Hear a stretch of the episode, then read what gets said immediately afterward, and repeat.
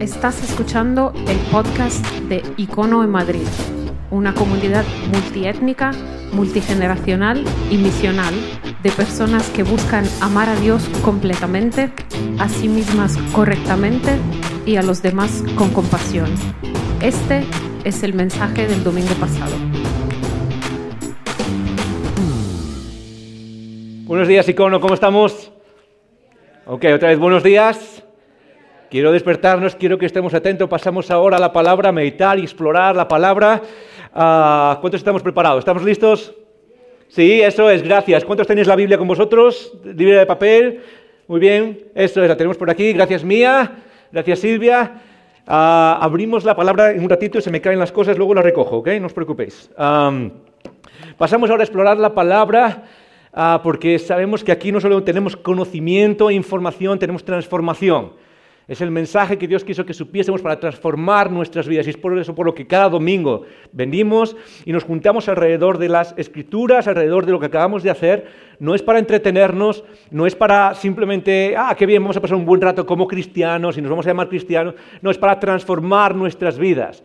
Y eso es lo que vamos a hacer ahora, ah, en un segundo. Vamos a, a, hablar y meditar en las escrituras y en lo que dicen y tratar de sacar cosas no solo para saber más, al final de cuentas, eso no vale para nada en sí mismo, sino es para transformarnos, para que a lo largo de nuestra vida seamos personas distintas, ah, con, eh, hechos a una imagen distinta, una imagen de lo eterno, una imagen de lo divino, una imagen que se llama la imagen de Cristo. ¿Ok? ¿Estamos listos? Vale, ¿alguien necesita más café? Ah, no, venga, eso es. Ah, para los que no nos conocemos, me llamo Joel, soy pastor aquí en Icono y me encanta que podamos pasar ahora uh, un rato juntos los domingos por la mañana y después de cantar, después de celebrar la Santa Cena, pasamos ahora a explorar eh, las escrituras. Y antes de empezar, hoy simplemente recordarte Uh, que si quizás te cuesta el español o si nos estás visitando y, no sé, te, uh, no, el español no es tu primera lengua y te está costando, uh, o si conoces a alguien que quiere venir a la iglesia pero que no habla español, quizás es alguien que está visitándonos, estudiando, trabajando o viene de fuera, tenemos un fabuloso, fabuloso, fabuloso equipo de traducción que traduce todo lo que pasa aquí por la mañana. tenemos un equipo de traducción que traduce del español al inglés, al idioma quizás más universal. Ah, y me encanta que podamos ofrecer esto para cualquier persona que venga, pero que sepas que está presente, simplemente con un aparatito. Ah, ahora mismo, por ejemplo, están traduciendo lo que estoy diciendo, la persona que está traduciendo se llama Alba. Podemos decir, gracias Alba. Más fuerte, gracias Alba. Eso es, eso es. Ah, es un equipo increíble, lo hace muy, muy bien y es un dolor de cabeza traducirme a mí, ¿ok? Ah, así que orad por esas personas. Y si quieres el, eh, equipo, el, aparatito para traducción, simplemente se lo puedes pedir afuera al equipo de hospitalidad y te van a dar el, aparatito y puedes seguirla a todo lo que está pasando en inglés. Ah, y queremos que este mensaje llegue a todas las personas, cuanto más mejor. Así que uh, recordemos eso. Muy bien. empezamos hoy una serie, empezamos hoy temporada. Temporada, en Icono funcionamos por temporadas, las temporadas eh, básicamente son los mismos ritmos que llevamos todos en la vida y nos ayudan, nos ayudan a, seguir los ciclos propios del ser humano. El ser humano vive por ciclos, ¿sí o no? Y tenemos que aprender a respetar esos ciclos. Los ciclos de esfuerzo y de descanso. Muchas de las personas ah, tenemos problemas en nuestra vida porque no respetamos ese ciclo. Vamos siempre al ciclo del esfuerzo, vamos siempre al lado del esfuerzo y no respetamos el ciclo del descanso. Y es un ciclo universal. Ah, lo entendemos desde el punto de vista psicológico y físico y espiritual. Dios mismo estableció, por ejemplo, en el Antiguo Testamento, cosas como el ciclo de la semana con un día de descanso o el ciclo de descansar cada siete años. Él decía, ok, cada siete años el año del jubileo se llamaba. Hay que resetear, hay que dejar descansar las cosas. Ah, necesitamos seguir esos ciclos. Seguimos los ciclos del día, de la semana, de los meses, el ciclo del año, ¿sí? Tenemos que aprender a seguir esos ciclos ah, porque es parte de nuestra naturaleza y es parte de nuestro bienestar como seres humanos. Y eso lo hacemos como iglesia. Por eso ahora en septiembre, mediados de septiembre, octubre, empezamos la temporada que termina más o menos en junio, donde lanzamos todo lo que podemos lanzar como iglesia para ayudarnos a crecer y ayudarnos a la misión que tenemos por delante. Y entonces esas cosas uh, están los iconogrupos, los que vais a escuchar más después. Uh, ya hay varios iconogrupos cerrados porque están completos, un montón de gente se está apuntando a los grupos uh, y tenemos más iconogrupos que nunca eh, este año. y si quieres abrir uno, aún estás a tiempo de poder abrir uno. Y Empezamos no esta semana, sino la siguiente, que los facilitadores escucharéis más información sobre eso. Ah, y empezamos una nueva serie, una nueva serie. Este año, este año, para lanzar la temporada, empezamos una serie que está basada en tu pregunta. Se llama Tengo una pregunta, tengo una pregunta. Y durante cinco semanas vamos a estar respondiendo preguntas que que vosotros habéis hecho, que en las semanas pasadas habéis enviado y a, bastantes personas habéis enviado algunas preguntas y lo que hemos hecho es juntarlas en categorías, más o menos, ah, como, como podemos, y hemos hecho cinco fines de semana donde vamos a responder esas preguntas. Entonces vamos a responder, algunas las responderé yo, otras las responderá Lidia, que es parte del equipo de enseñanza aquí en Icono, y otras las responderán invitados. Por ejemplo, Sergio Ramírez estará con nosotros, que ya estuvo antes, y nos va a hablar del sufrimiento, de por qué Dios permite el sufrimiento. Va a responder esa pregunta general que todos tenemos. Lo va a hacer eh, la primera semana de octubre, uh, después vendrá Lidia, y al final vamos a tener a un chico que se llama Gerson Mercadal, que es parte de una fundación que se llama Fundación Pontea, donde hablan y enseñan acerca de la Biblia, y él va a hablar sobre eh, Dios y la ciencia y las dudas. Y nos va a hablar de estas cosas y nos va a ayudar, ok, ¿cómo puedo creer en Dios y en la ciencia también? Y nos va a tratar de retar en nuestra fe y entender cómo las escrituras nos llevan a ver esa, aparente tensión y a la idea de tener dudas sobre, lo que, eh, sobre nuestra fe y todas esas cosas. Así que creo que va a ser una gran serie, espero que no te pierdas ninguna parte de la conversación y espero que invites a otras personas. Ah, porque creo que va a ser, ah, creo que nos va a retar a demasiadas cosas que mencionar, demasiadas cosas que cubrir, pero de verdad espero que eh, estemos preparados para tener buenas conversaciones con una actitud de oración que nos permita transformarnos, que nos permita madurar y crecer y enfocar nuestras vidas en lo eterno. ¿Listos? ¿Sí? Muy bien, pues hoy vamos a tratar la pregunta que tenemos hoy con nosotros es ¿y qué del cielo y del infierno? Hoy vamos a hablar sobre el cielo y sobre el infierno. Es una de esas preguntas que habéis lanzado en diferentes cosas. Ah, por ejemplo, una persona preguntó específicamente, ah, he escuchado que hay algunas, no sé, tendencias en el cristianismo o, eh, eh, eh, corrientes en el cristianismo que dicen que una vez que se va al infierno una persona puede salir del infierno.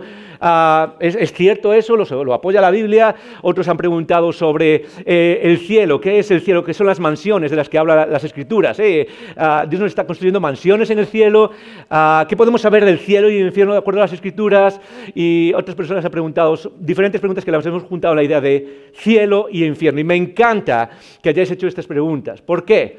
Ah, porque creo que es muy, muy, muy importante, sobre todo en una época tan humanista, centrada en nosotros mismos, una época moralista que quizás, o una época centrada en la conducta simplemente, es decir, en lo que hago ahora, en ser bueno y ser malo, sobre todo entre los cristianos también nos centramos en, que el cristianismo sea meramente, y no es malo necesariamente, pero que sea solo eh, acerca de la conducta, de lo que hago, o que sea una terapia cristiana, que no es nada malo, no hay nada de malo en eso, pero es que es mucho más es importante que aquellos que seguimos a Jesús nos centremos en algo de lo que Jesús mismo nos habló muchísimo y que es, está en las escrituras de un lado al otro, que es la idea del cielo y del infierno, es nuestro futuro eterno. Ah, y necesitamos simplemente pensar más en eso. Ah, yo no sé, te preguntaría, y si tuviese una forma de hacer una encuesta ahora aquí en directo, y hay formas de hacerla, pero ahora no la tengo, eh, te pregunta, ¿cuánto piensas en el cielo y el infierno? Es una buena pregunta. Ah, no sé cuántos habéis escuchado estas semanas ah, una de las últimas modas que hay en las redes sociales, siempre hay modas, ¿os acordáis del cubo de hielo? ¿Sí? Siempre hay modas como esas, ¿os acordáis de otros, el reto, algunos retos que son impensables, otros retos que se van haciendo. Y Ahora está de moda por las redes sociales una cosa que se llama ¿cuánto piensas en el imperio romano? ¿Cuántos habéis escuchado de esto? ¿Alguien, alguien, ok, tenemos algunos que han escuchado. Eh, levanta la mano otra vez. Ok, las personas que han levantado la mano son las que están al día con las redes sociales. Si quieres saber algo de redes sociales, pregúntale a alguien de esto.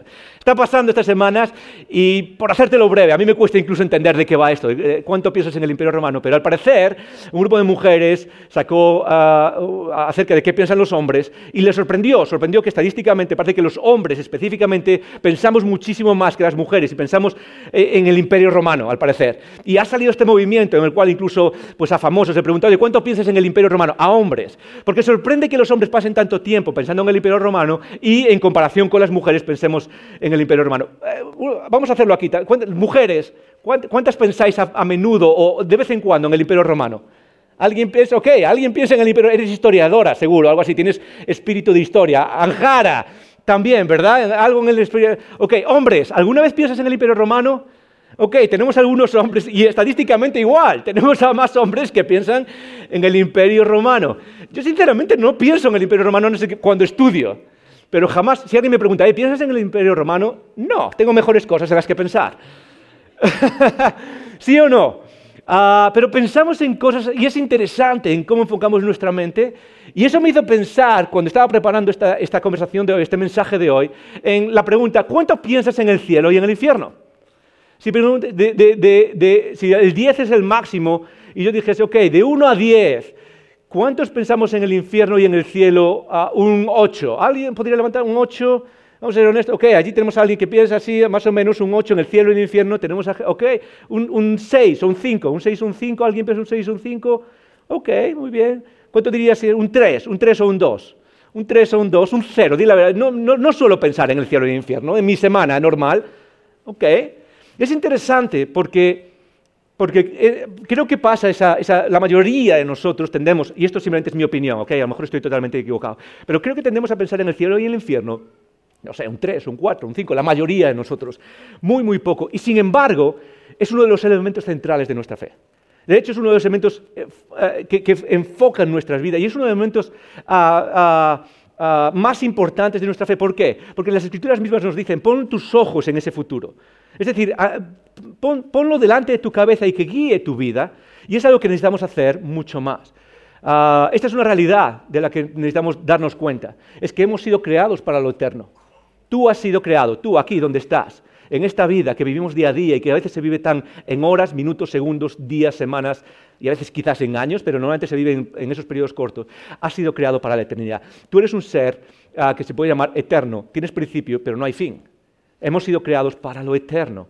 Ah, ah, una de las cosas más fascinantes que he investigado en los últimos años y que ha llegado en los últimos años, de hecho en los últimos 20, 30, vamos a poner 70 años, desde los 50 del siglo pasado, es, un, fenómeno que nos enseña que nuestra realidad no es esta realidad material, que no somos personas simplemente de solo carne y hueso y que cuando nos morimos aquí se queda todo, ya está, se desaparece, se apaga la luz y ya está, sino que todo parece indicar, incluso desde el punto de vista natural, que nuestra vida eh, sigue adelante, continúa después de que nuestra vida aquí se ha acabado. Eh, se llama, ese fenómeno que estaba describiendo se llama las experiencias cercanas a la muerte. Experiencias cercanas a la muerte. ¿Alguien ha escuchado acerca de experiencias cercanas a la muerte? ¿Okay? Tenemos algunos. ¿sí? Es un fenómeno ah, moderno, no porque sea moderno en sí mismo.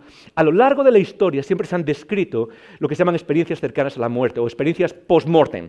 Y lo que son son experiencias de personas que se declaran muertas, no ellas mismas, sino que otros los declaran muertos a esas personas, pero que su conciencia sigue adelante, son capaces de percibir, ver, pensar, razonar, siguen existiendo como personas, no se diluyen en el todo y en el, en el éter, no, no, no, son personas que siguen siendo ellas mismas, pero no existen en el cuerpo, siguen en el más allá.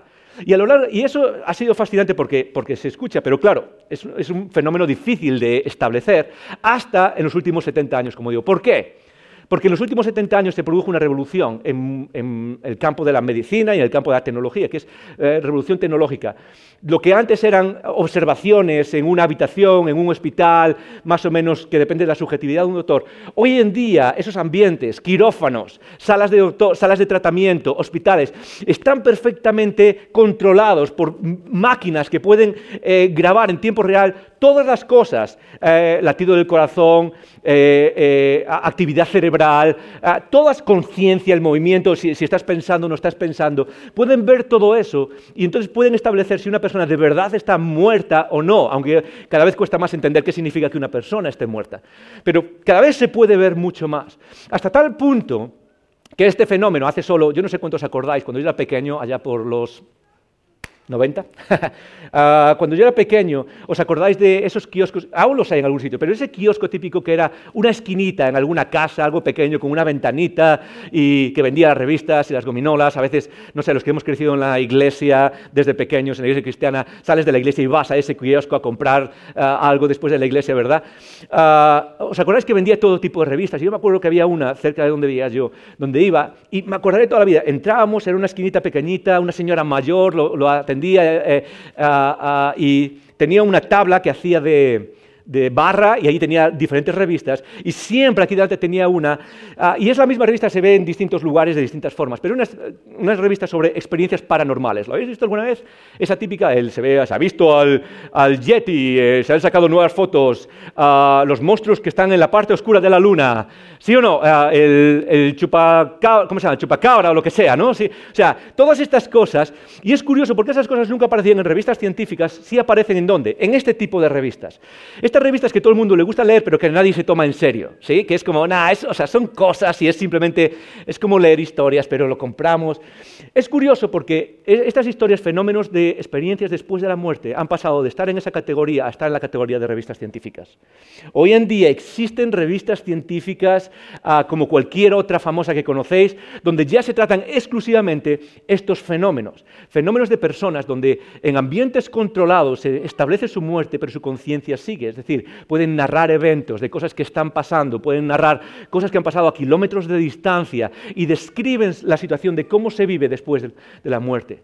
Eso es lo que, uh, eso es hacia dónde vamos. Eso incluso desde el punto de vista natural podemos ver que nuestra vida va más allá que el aquí y el ahora. La Biblia describe eso, ese futuro, como con las dos opciones, cielo e infierno. Y eso es algo que tú y yo llevamos dentro. Es algo que nos, lleva, de hecho, Eclesiastés, el libro, uno de los libros de la sabiduría del Antiguo Testamento, ¿sí? uno de esos libros que eh, nos, nos, ayuda a pensar, pero al final analiza nuestra existencia de una manera tan real, tan filosófica, pero tan, tan real. Dice esto, Eclesiastés 3.11, todo lo has hecho hermoso en tu tiempo, o a Dios, todo lo ha hecho hermoso en su tiempo.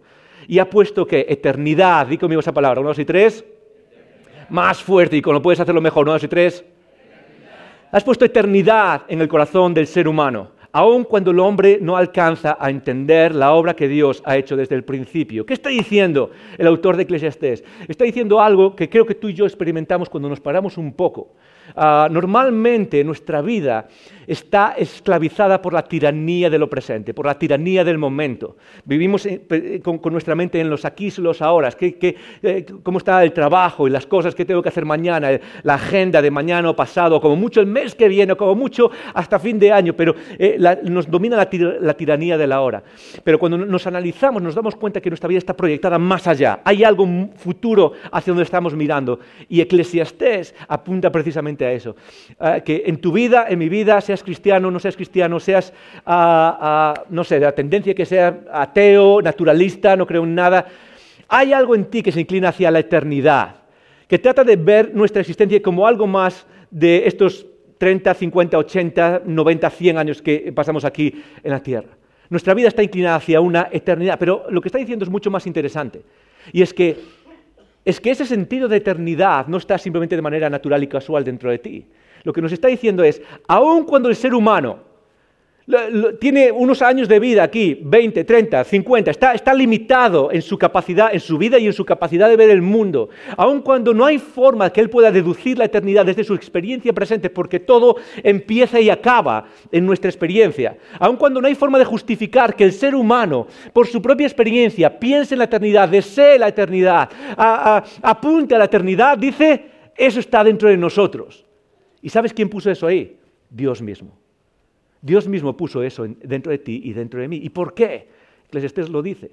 Ah, y el resto de la Biblia también lo menciona de manera indirecta. Y lo puso Él dentro de nosotros para qué?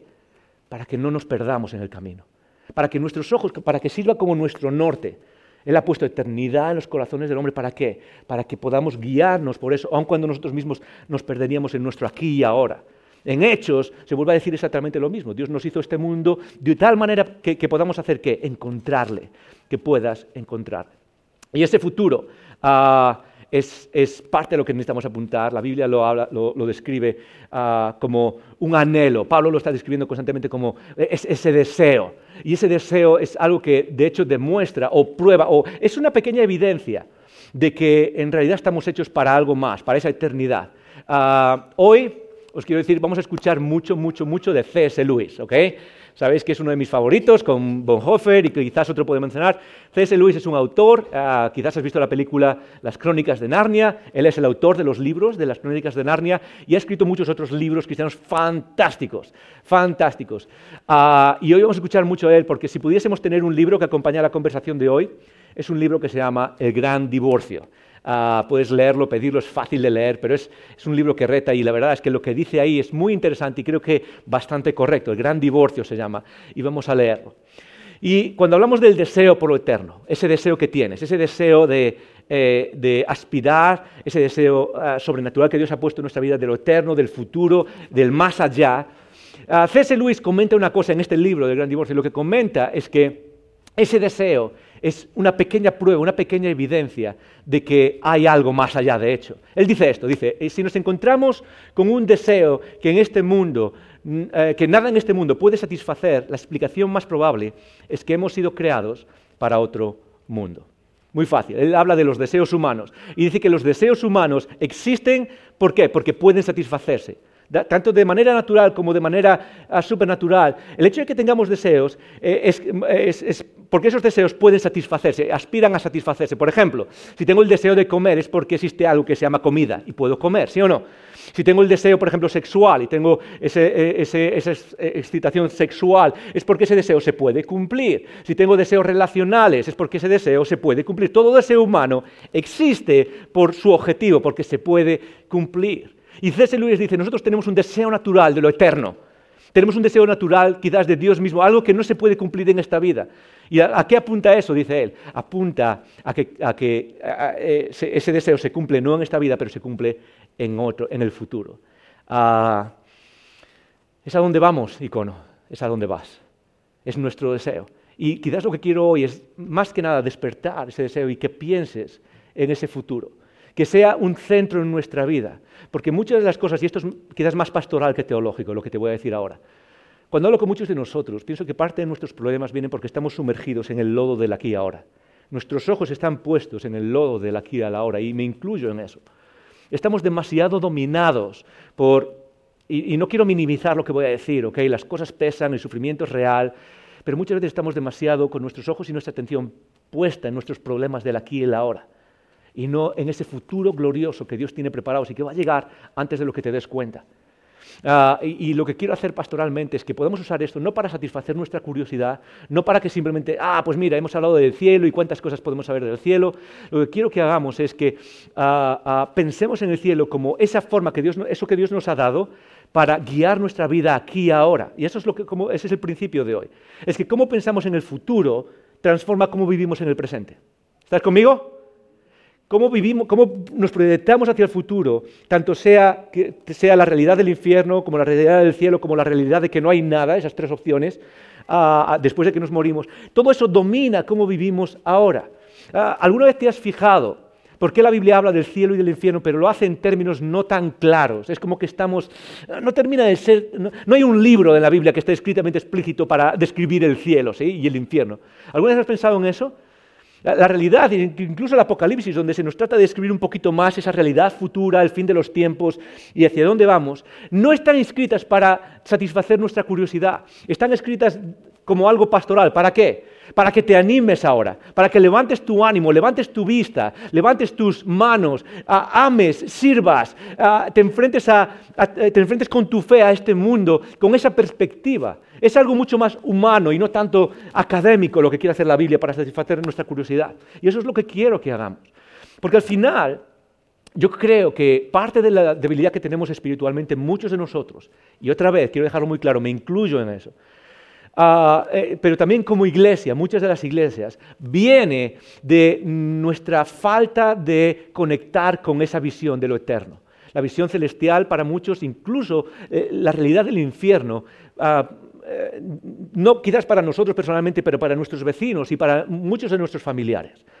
Ah, muchas veces pensamos que, ah, o, el mundo piensa, ¿no? ha escuchado a personas que son ateas decir en las redes sociales que los cristianos somos escapistas. Escapistas. ¿Qué quiere decir eso? Que nuestra mente está en el cielo y lo único que nos importa es que cuando nos muramos nos vamos al cielo y que aquí no servimos para nada. La realidad es totalmente la opuesta. La realidad es totalmente la opuesta. C.S. Lewis, otra vez, lo explica mucho mejor que yo lo podré explicar jamás. Y él dice esto en, su libro, dice, si lees historia, si prestas un poquito de atención a la historia, encontrarás que los cristianos que más han hecho por este mundo fueron precisamente aquellos que más han pensado en el que viene. Y precisamente porque hemos dejado de pensar en el otro mundo, nos hemos hecho ineficaces en este mundo. ¡Wow! ¡Qué frase!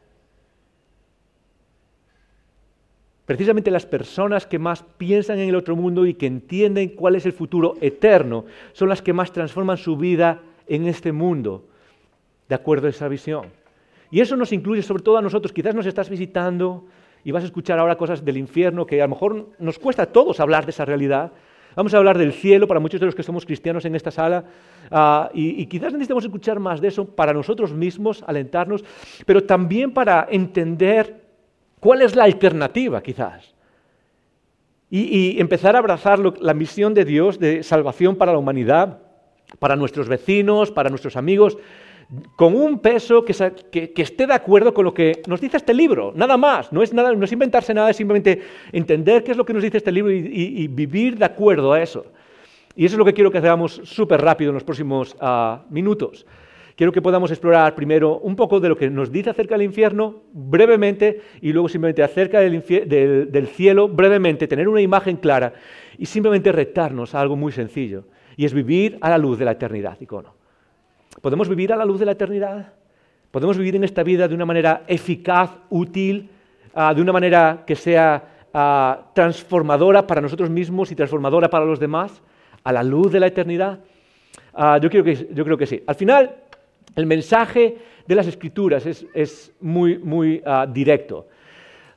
y es este, es que el plan de Dios nos lleva a la restauración final de todas las cosas. Ese es el mensaje.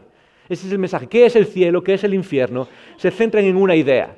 Se centran en una restauración final de todas las cosas. Restauración final. Dilo conmigo, ¿no? Si tres. Restauración final. Ah, el plan de Dios eh, eh, se basa en un rehacer todas las cosas nuevas. No se trata ah, de, transformar nuestra vida solo aquí ahora, no se trata de ah, hacer mejor nuestra vida aquí ahora necesariamente. Dios quiere bendecirnos, Dios quiere guiarnos como Padre, pero muchas veces quizás nos preguntamos, cuando hablamos del cielo y del infierno, ¿por qué Dios no lo hace ahora? En el sentido de, bueno, si Él nos va a dar ah, las bendiciones en el cielo, si va a hacer nuestra vida mucho mejor, ¿por qué no lo hace ahora? Y es porque Jesús, cuando leemos a Jesús, Él nunca prometió que nuestra vida aquí sería más fácil después de poner fe en Él, nunca prometió que nuestra vida sería más sencilla, nos prometió problemas, nos prometió dificultades y la mayoría que seguimos a Jesús vivimos con eso, vivimos con luchas, luchas en cuanto a la sociedad, en cuanto a los mensajes, oh, lucho con este mensaje que escucho de este político, lucho con, este, con las cosas que pasan a nivel social, luchas con uno mismo, conmigo mismo estoy luchando constantemente entre lo que quiero y lo que no quiero, entre lo que quiero y lo que dicen las escrituras, entre mi autoridad y la autoridad de las escrituras. Estoy luchando constantemente entre quién pongo en el trono de las decisiones. Una de las luchas más difíciles que tenemos aquellos que seguimos a Jesús. Ah, una confesión que quizás nos cuesta escuchar. Muchas veces no estoy de acuerdo. Yo, pastor, ah, que, lleva años y años sirviendo en la, en la, iglesia, estudiando las escrituras, muchas veces quizás no estoy, de manera natural, no estoy 100% de acuerdo en lo que dice este libro. Aún así, mi lucha cuál es? ¿Quién tiene la autoridad? ¿Quién decide en, mi vida? Y al final es una lucha interna. Ok, aquí me dice esto, pero, pero yo tiendo eh, hacia este otro lugar. Si por mí fuera yo no hubiese escrito esto en este libro, yo creo que nadie hubiese escrito esto en este libro, pero porque es revelación divina, me dice algo que choca con mi naturaleza y ahí se produce una lucha constante. Jesús nunca nos dijo que la vida iba a ser fácil siguiendo a Jesús. Al contrario, eh, muchas veces dice que va a ser difícil, complicada, va a ser batalla, va, a depender mucho, va, a necesitar tu dependencia del Espíritu, tu dependencia de la oración, tu dependencia de la comunidad en la que vives, estar arraigado en la comunidad cristiana. Pero Él nos prometió algo, y esta es la promesa que viene desde el Antiguo Testamento y cubre todas las páginas de la Biblia, y es la restauración final. El plan de Dios lo que hace es dar tiempo, es es dar un tiempo de salvación para el ser humano y al final de que llega ese tiempo, Dios restaura todas las cosas. Llega un momento en el que corta la historia, se acaba la historia tal y como la conocemos y Él rehace todo nuevo. Y es ahí donde llega el cielo o el infierno. Cuando nos preguntamos, y de eso seguramente eh, vamos a hablar en unas semanas, cuando nos preguntamos por qué Dios permite el sufrimiento ah, y por qué Dios no hace nada. No, Dios, Dios sí está haciendo algo. Lo que pasa es que el, momento final de ese plan es esa restauración final de todas las cosas cuando llega, al final de, los tiempos. En esa restauración final de todas las cosas hay dos opciones. Está la opción del cielo y la opción del infierno. Y tenemos algunas imágenes de qué significa eso, de qué es el cielo y qué es el infierno. Ah, por un lado, primero vamos a hablar eh, del infierno. Ah, e, el infierno es ah, el lugar de sufrimiento, el lugar de tormento, el lugar de castigo. El cielo es el lugar de bendición, es el lugar donde experimentamos lo que significa ser humano sin la maldad. ¿Por qué Dios, por qué Dios hace esas dos cosas? ¿Por qué tenemos esas dos opciones? Muy fácil. quizás te estás preguntando aquí, bueno, ¿cómo un gran Dios de amor que, en el que creen los cristianos podría mandar a alguien al infierno por la eternidad, ¿sí o no?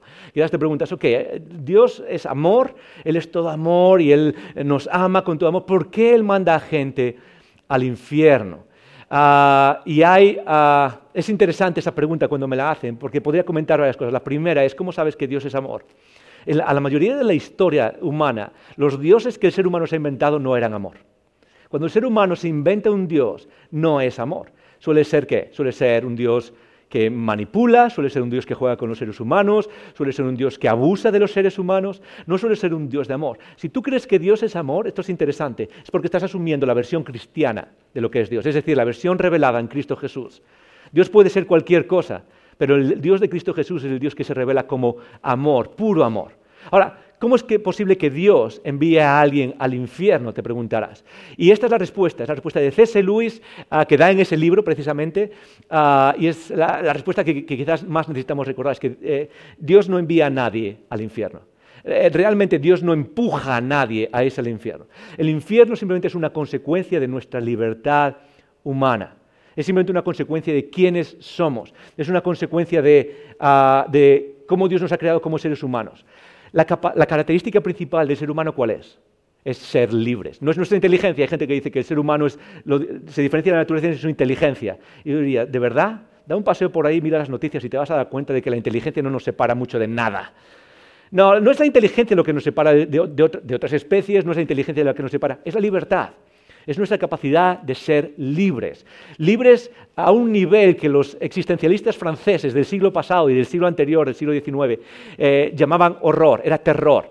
Somos tan libres que nos da pánico realmente ser libres en este universo. El que Dios venga y nos diga, tú escoges, tú eliges. Eso es lo que eres, somos libres. Y eso es lo que representan el cielo y el infierno. El cielo, al infierno vamos las personas por nuestra propia decisión, por nuestra propia voluntad. ¿Por qué? Porque el infierno es simplemente esto. Todo el terror que se dice, todo el terror del que se habla, todo el terror del que ah, ah, se nos narra la Biblia, que se nos narra, como vamos a leer en un segundo, como lago de fuego, como tormento eterno, como crujir de dientes, como gente gritando. Todo eso se basa en nuestra libertad. ¿Y todo eso se basa en qué? En que el infierno es simplemente la separación definitiva de Dios. Estamos separados definitivamente de Dios. Y eso es lo que es el infierno, cuando, decidimos no estar con Él, cuando rechazamos a Dios, ah, ah, lo que surge es el infierno. Ah, muy interesante es que hace algunos años, no, no hace algunos años quizás, hace menos de, hace un año y algo más de un año, quizás técnicamente es hace algunos años. una de las cosas que me gusta hacer de vez en cuando es pasarme por foros o redes sociales que ah, son eh, explícitamente ateos, personas que son ateas y que hablan. Y hace algún tiempo me pasé eh, por una página de estas de Twitter ah, que se llama ah, La República Atea y había una pregunta que me, llamó la atención y que fue como, eh, no sé, se clavó en mí porque creo que refleja un poco esta idea de la libertad y de cuál es la aspiración realmente humana cuando hablamos de ateísmo y cuando hablamos de ah, cielo e infierno y cuando hablamos de la separación de Dios y cómo es algo que elegimos los seres humanos. La pregunta era esta, no es si crees en Dios o no crees en Dios, la pregunta es si hubiese un Dios, si Dios se estableciese como real, ¿le adorarías? Esa es la, pregunta. ¿okay? Y para mí no sé si es porque soy cristiano o por qué, pero para mí esta pregunta es, o sea, no tiene ninguna opción. Es, si, Dios existiese, por supuesto que le adoraría. él es Dios, o sea, no hay, no hay más. Le adoraría. Y ah, lo que más me llamó la atención es que al observar las respuestas, muchísimas de las respuestas es no. Aunque hubiese un Dios, no le adoraría. Eso es el infierno. Eso es el infierno. Es, la respuesta a tu libertad, no en que creas que Dios existe o no existe. De hecho, y Icono recuerda esto, creer en Dios no es el final, no es el objetivo de nuestra fe, es el inicio de nuestra fe. El objetivo es amar, adorar a Dios. No empiezas por... la idea no es solo creo que Dios existe o no creo que Dios existe, creo que Jesús existió o, no creo. Ese es el principio. La idea es crecer en amor a Dios, en adoración a Dios. Eso es lo que nos transforma y nos libera. Y en esta página, abiertamente, muchos de ellos decían no. Y yo pensaba, ahí está. Es precisamente la libertad de decir, no quiero adorarte, lo que crea el infierno. Eso es lo que es el infierno. Y Dios no manda a nadie al infierno, lo único que hace es, ah, es respetar la voluntad, la libertad que le ha dado al ser humano. Por eso C.S. Lewis lo expresa de esta manera brillante. Uh, Dani, ¿puedes poner la siguiente cita de C.S. Lewis? A ver si la encontramos por aquí. Quizás se ha, se ha perdido. Ok, creo que los condenados son, en cierto sentido, exitosos rebeldes hasta el final. Eso es lo que dice de las personas que se van al infierno. Creo que los condenados son, en cierto sentido, exitosos rebeldes hasta el final. Que las puertas del infierno están cerradas por dentro. Disfrutan, esos condenados para siempre, de la horrible libertad que han exigido por tanto tiempo y por tanto se esclavizan a sí mismos. Por tanto se esclavizan a sí mismos. Cuando C.S. Lewis analiza entonces qué es el infierno, es un lugar al donde Dios le da una patada a la gente y dice, tú vas para allí aunque no quieras, tú vas para allí, te vamos a lanzar al infierno. ¿Es eso lo que es el infierno? No. C.S. Lewis lo resume brillantemente en esta frase y lo que está haciendo es resumiendo el mensaje de las Escrituras simplemente. Y es, ese análisis donde nos dice, no, el infierno realmente es un lugar donde la gente va voluntariamente. Dios está diciendo, ¿quieres venir a casa? ¿Quieres estar conmigo o no quieres estar conmigo? Y eso es lo que significa, es que la gente dice, no, no quiero estar contigo. Y entonces lo que dice Dios es, vale, ah, este es el lugar, pero el lugar de no estar con Dios es un lugar de sufrimiento. Punto, no hay más. Uno no puede existir lejos de Dios y ser feliz. Esa es, una, es una ley de la existencia. Y lo que dice es que las puertas del infierno no están cerradas por fuera, como si Dios estuviese encarcelando a la gente ahí. Las puertas del infierno están cerradas por dentro. Son las personas las que están allí, autoesclavizadas. Eso es lo que significa estar en el infierno. Ahora, a, lo largo de la historia ha habido tres, tres tres perspectivas mayores de qué significa estar en el infierno. Hay tres perspectivas o tres formas de explicar de qué es el infierno. Y esto tiene que ver con la pregunta que alguien hizo, no, sé, no me acuerdo ahora quién la hizo, pero alguien dijo, se puede salir del infierno. Y hay tres perspectivas mayores. La primera es, se llama universalismo, la segunda se llama aniquilacionalismo y la tercera se llama tormento eterno consciente. Uh, Daniel, si tenemos la pantalla otra vez. Ah, hoy me vas a escuchar más que estoy guiando a Dani porque eh, mi culpa, yo puse las, los diapositivas como no tenían que ser y están saltadas, entonces como que estoy tratando de ayudarle. Ah, ¿Podemos darle un aplauso a Dani, por favor? Eso es. Eso es. Gracias, Dani. Gracias. Ah, y por cierto, podemos darle un aplauso también a Esmi. Eh, Esmi forma parte del equipo también. Eh, no sé si está aquí, pero gracias, Esmi, también por tu súper trabajo. Eso es. Universalismo, eh, aniquilacionalismo, tormento consciente eterno. Voy a explicar súper rápido estas tres. Son tres teorías de que explican el infierno ah, y que han estado presentes en la Iglesia más o menos a lo largo de toda la historia, dos mil años. La primera, universalismo, quiere decir básicamente que todo el mundo va a terminar en el cielo todo el mundo va a ser salvo. Que después de un periodo de, tiempo en el infierno mismo, en el que las personas ah, ah, de alguna manera se purifican, el fuego purificador del que habla la Biblia, las personas van a, ir al cielo y básicamente detrás de esta idea está esa idea de que el amor de Dios, que es infinito, gana al final. Ah, esa es una de las ideas. Eh, quizás cuando uno lee la historia de la Iglesia es la minoritaria. hay algunos teólogos muy famosos hoy en día que escriben sobre esto pero es, a lo largo de la historia es la forma minoritaria. Y personalmente creo que no es la, forma de ver el infierno que hace justicia al lenguaje de las escrituras. Ah, las escrituras hacen referencia, en, todo, en, tanto en el Antiguo como en el Nuevo Testamento, hacen referencia al infierno como un lugar ah, no solo de paso, como un lugar real y perpetuo, como un lugar donde la consecuencia es final.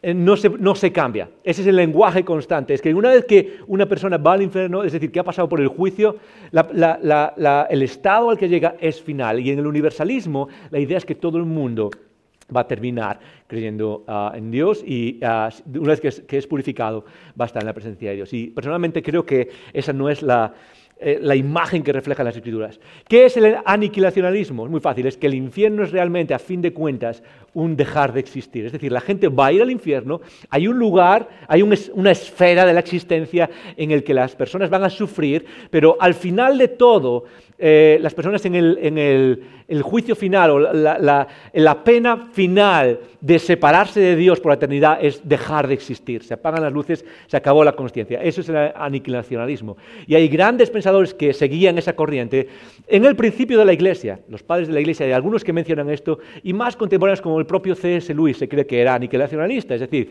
que, el, infierno era un lugar donde al fin de cuentas, después de pasar un tiempo, dejas de existir. Ah, ¿Por qué? Porque la vida, eh, la, existencia solo es posible en la presencia de Dios. Jesús mismo dijo, vosotros sois los ah, pámpanos, yo soy la vid, eh, sin mí nada podéis hacer, sin mí, si no estáis conectados a la fuente de vida, no podéis existir. Y la idea es esa, aniquilacionalismo. La última, la más famosa de todos, quizás la, que más ah, aceptamos todos los que estamos aquí, es tormento consciente eterno. Y es básicamente que el, el infierno es una esfera de la existencia en la que las personas van a sufrir su separación de Dios de manera consciente como seres humanos, como personas ah, conscientes durante toda la eternidad y va a ser un lugar de sufrimiento. Eso es lo que muestran las escrituras cuando hablan de ah, el crujir de dientes que no se acabará jamás, o otras frases que vamos a leer ahora en un segundo. Eso es lo que, lo que nos enseñan. ¿Cuál de estas tres es la correcta? Lo dejo en tus manos para decidir. Pero yo creo que de alguna manera el universalismo no Ah, refleja bien lo que dicen las escrituras y que quizás eh, la idea principal del infierno se acerca más a tormento consciente eterno o aniquilacionalismo ah, y cualquiera de las dos al final habla de esa, de esa pena final, de, ese, de ese acabarse final, de esa idea de hay un momento donde si no quieres estar en Dios terminarás en un lugar de sufrimiento. Eso es algo real, icono. Eso es algo real. Apocalipsis.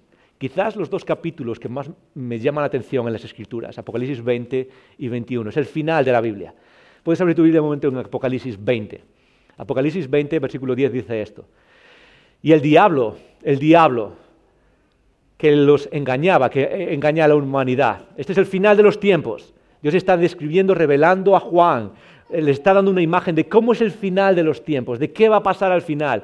Y esto termina con el diablo que engaña, el diablo es engañador. Voy a parar aquí un segundo y voy a, en nuestra mente naturalista, en nuestra mente de la actualidad contemporánea, no sé si a, a muchos o a pocos, pero a la, Creo que a muchos de nosotros nos cuesta incluso hablar del diablo como alguien real, como un ser real. Como, es como hablamos del mal, incluso del pecado, pero del diablo, que hay e, esa imagen del diablo. El diablo es un ser real, el diablo es la encarnación del mal, es el ser que se revela contra Dios y es el ser que engaña. Hay un ser activo, personal, que engaña a la humanidad, que está tratando de engañarnos, icono. Las escrituras son claras en cuanto a eso.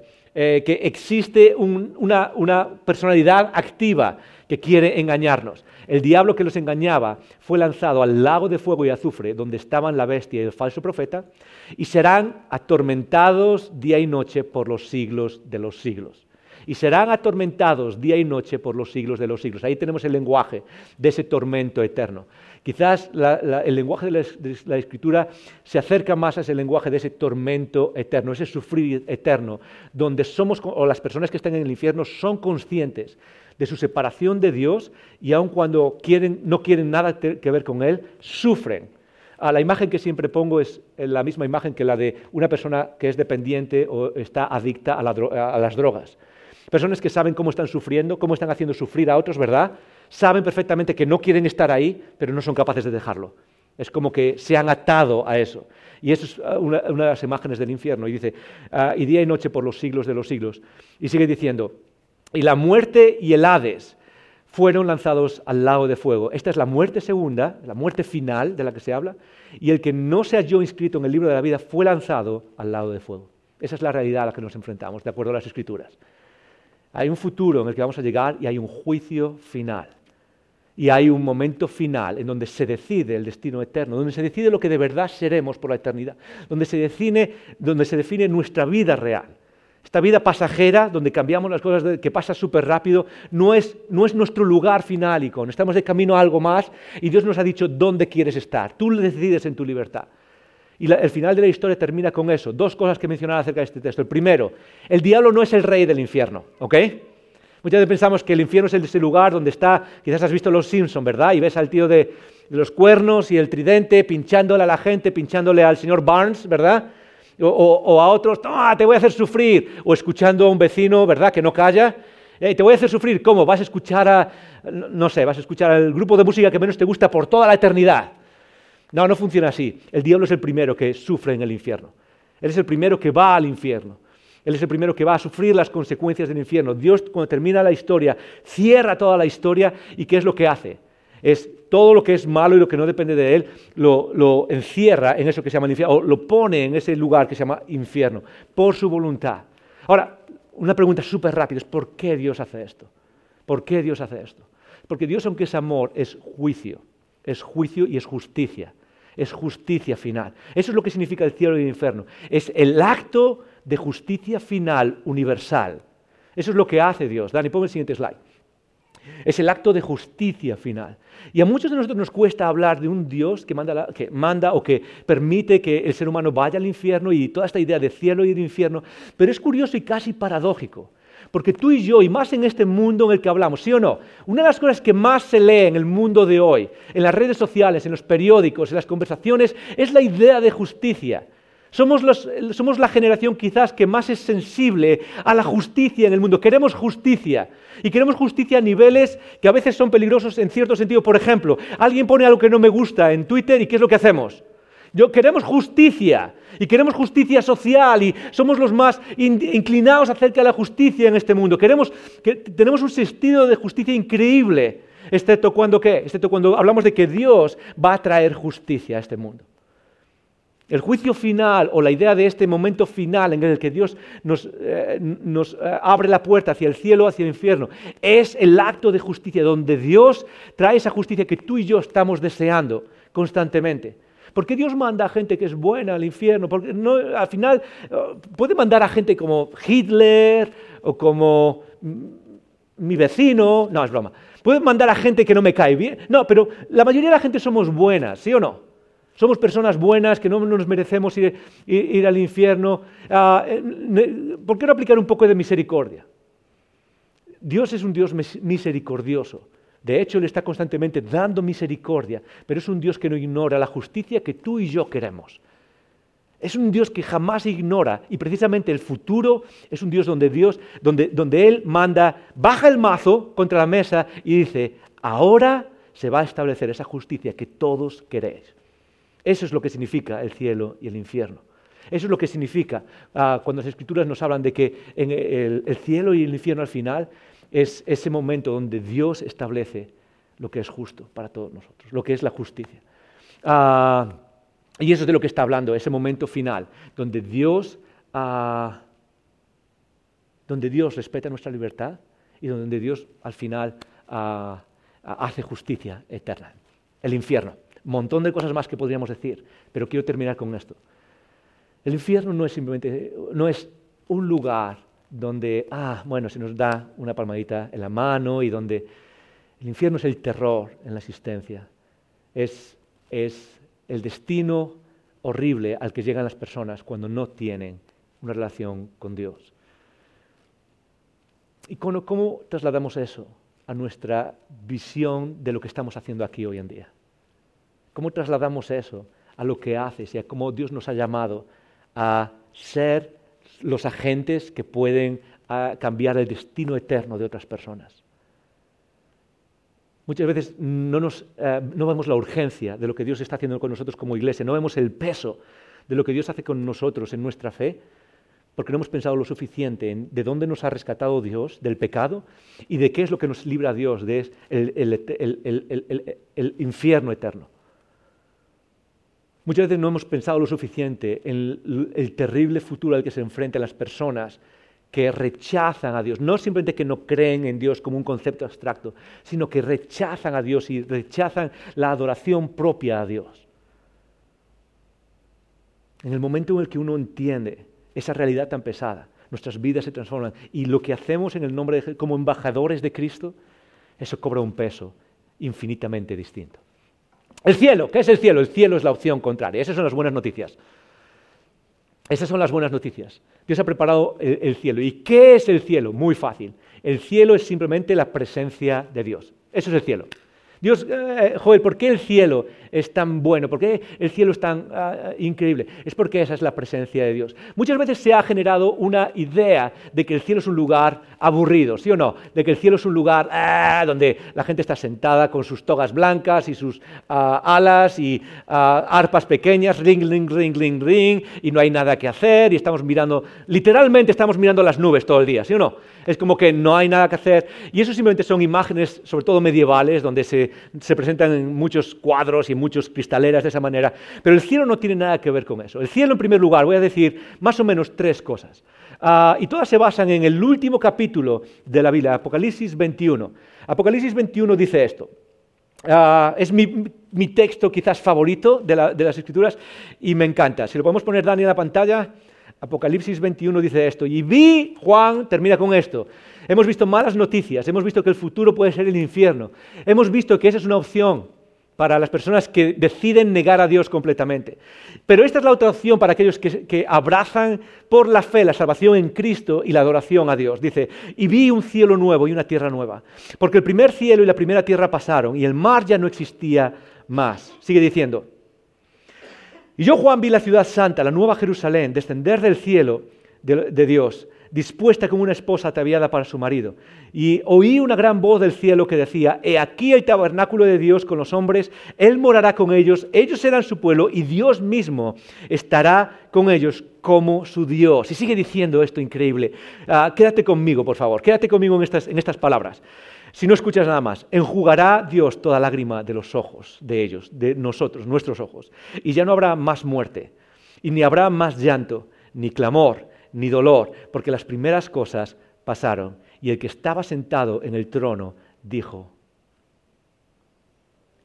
he aquí, yo hago nuevas todas las cosas. Esa es la última promesa. Esa es la última promesa. Tres cosas que nos dice esto. Primero, el cielo no tiene nada de aburrido. De hecho, el cielo es simplemente es la ausencia de todo lo que detestamos en este mundo. Quiero preguntarte, cuando dice aquí que no habrá más llanto, lo que está diciendo es realmente es que ya no habrá más cosas que te hagan llorar. ¿Qué es lo que te hace llorar? La traición, el desamor, la ansiedad, ¿qué es lo que te hace llorar? La pérdida de familiares y de amigos. ¿Qué es lo que te hace llorar en este mundo?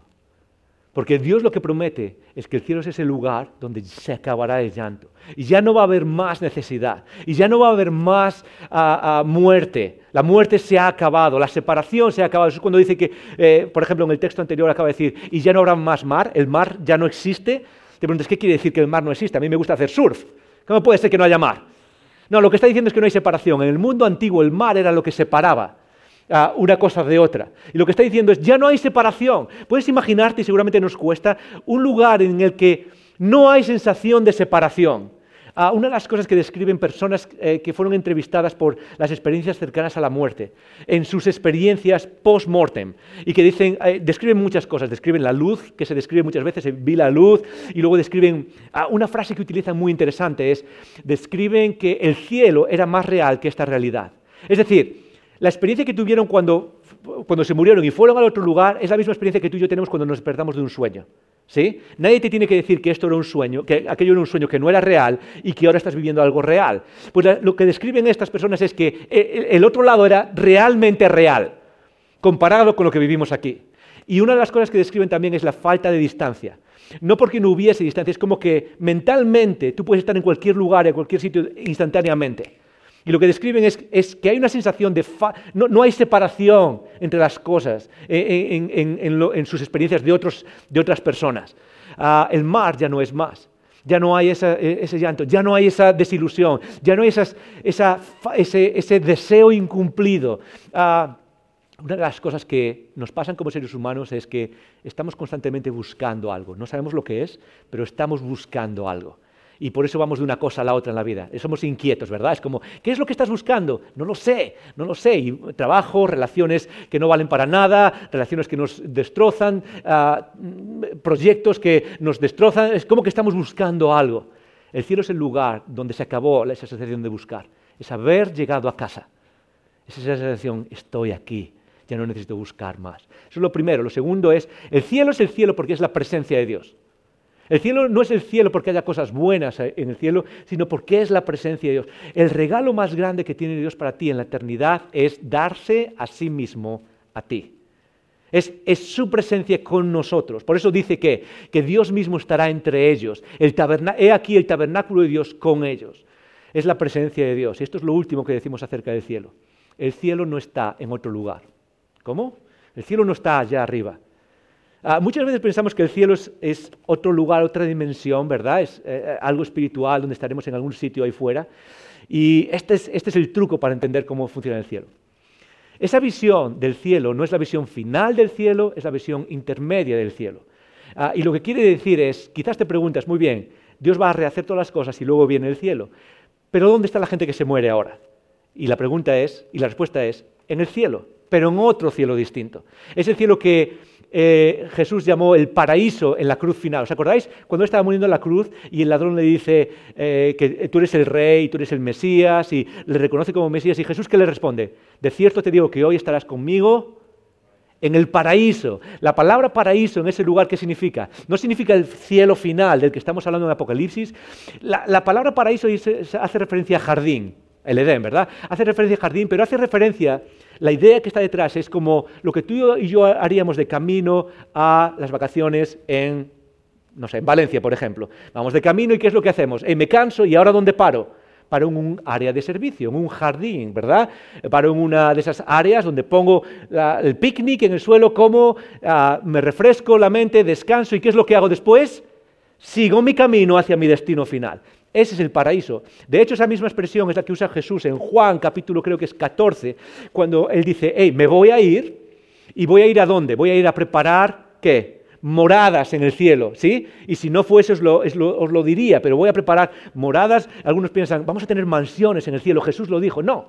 La expresión, esa expresión de mansiones o moradas, se refiere a un hotel de paso.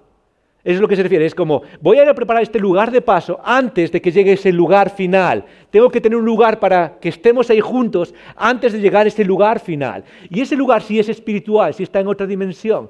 Pero entonces, ¿qué es el cielo si no es eso? Muy fácil. El cielo es básicamente, y quizás os sorprenda a muchos, pero el cielo, la experiencia del cielo va a ser prácticamente igual a la experiencia que tenemos ahora. Cuando la Biblia describe el cielo y el infierno, describen como una ciudad que baja a la tierra. No como nosotros subiendo, describen como el cielo bajando a la tierra, ¿sí? Es como una ciudad que baja y se establece, y aquí vi la ciudad de Jerusalén que baja y se establece aquí. Y lo que parece describir es que la experiencia de esa ciudad y de esa vida es igual que la que tenemos ahora, simplemente restaurado, renovado. Es como ah, igual que la vida que tenemos ahora, pero voy a apretar el botón de restauración, sin nada que sea malo. ¿Cómo va a ser el cielo? Muy fácil, igual que ahora, corriendo descalzo por la playa. ¿A cuántos os gusta correr, caminar por la playa con los pies en el agua? Allí tenemos a alguien, gracias. Aquí tenemos a alguien, ¿verdad que sí? ¿A cuántos os gusta, no sé, ir a correr, ver un atardecer? ¿Sí? Ese, ese es el cielo. El cielo básicamente es la misma vida que tenemos aquí, pero restaurada, rehecha, nueva, donde correremos con nuestras mascotas, algunos ¿eh? donde, experimentaremos la vida aquí, pero sin... Es decir, en el fondo lo que volveremos es al Edén, al diseño original que Dios tenía para nosotros. Cielo e infierno. Qué viaje, ¿verdad? Qué viaje. Mil cosas más que podríamos decir, mil cosas más que podríamos decir acerca del, del infierno y del cielo. Pero son las posibilidades reales a las cuales nos enfrentamos. Y esta es la conclusión de todo lo que acabamos de decir. Si no tienes tu fe en Jesús, si no has creído en Jesús, el futuro al que te enfrentas es el futuro del infierno. Las personas a nuestro alrededor que no han puesto su fe en Jesús se enfrentan a la realidad del infierno. ¿Y cómo, cómo actuamos nosotros con eso? La otra realidad es la del cielo. Y quizás lo que podemos sacar de todo esto es un poco la que decía al principio, la de... Ah, igual que a muchas personas hoy en día les sorprende cómo los hombres piensan, en el imperio romano, ¿verdad?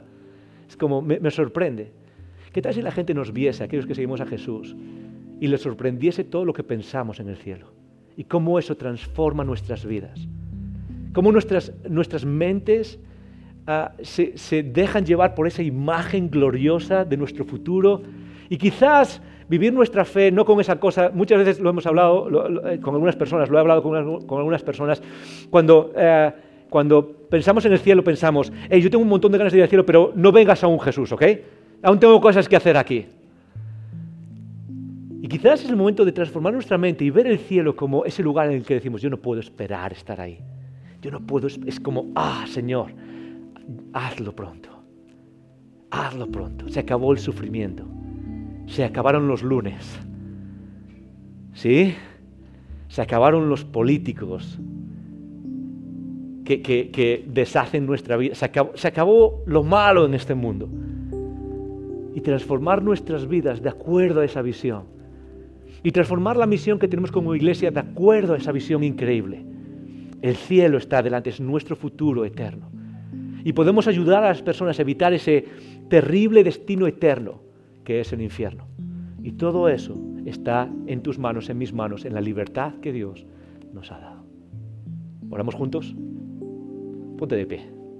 Vamos a orar juntos. Vamos a orar, a hablar con Dios y vamos a decir, gracias Padre por, por revelar esa pequeña imagen que tenemos del cielo, pero tan poderosa, tan poderosa. Gracias por habernos mostrado un poco de ese futuro.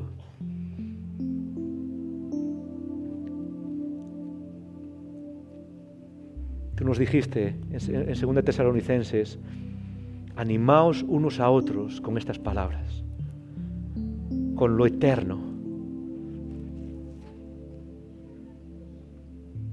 Padre, queremos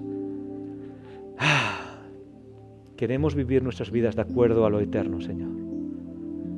Queremos ser una iglesia que refleja lo eterno. Una iglesia que comunica lo eterno. Y Padre, queremos orar por aquellas personas que están de camino al infierno. Queremos amar lo suficiente como para hablar de la salvación que hay en Cristo, que tú nos diste en Cristo. Queremos amar lo suficiente como para vivir y servir de tal manera que podamos ayudar a otras personas a cambiar su rumbo eterno, su destino eterno. Tú nos revelaste en Ezequiel, Padre. Tú nos dijiste, ¿acaso me alegro yo? ¿Acaso me regocijo yo en la muerte del impío?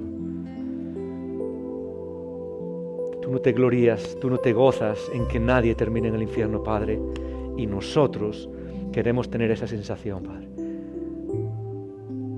Queremos el, sentido de urgencia, queremos vivir con ese sentido de carga por nuestros vecinos, por nuestros amigos, por nuestros familiares, por nuestro país, por nuestra ciudad en la que vivimos.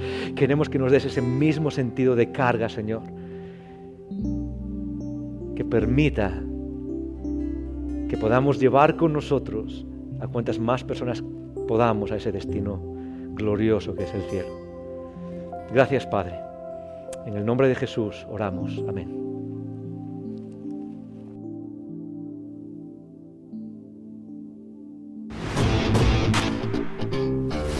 Gracias por escuchar estos recursos. Esperamos que te haya retado y motivado a vivir arriba, adentro y afuera. Recuerda que para conversar sobre estas ideas puedes participar en un icono grupo. Pásate por nuestra página web y encuentra más información. icono.online.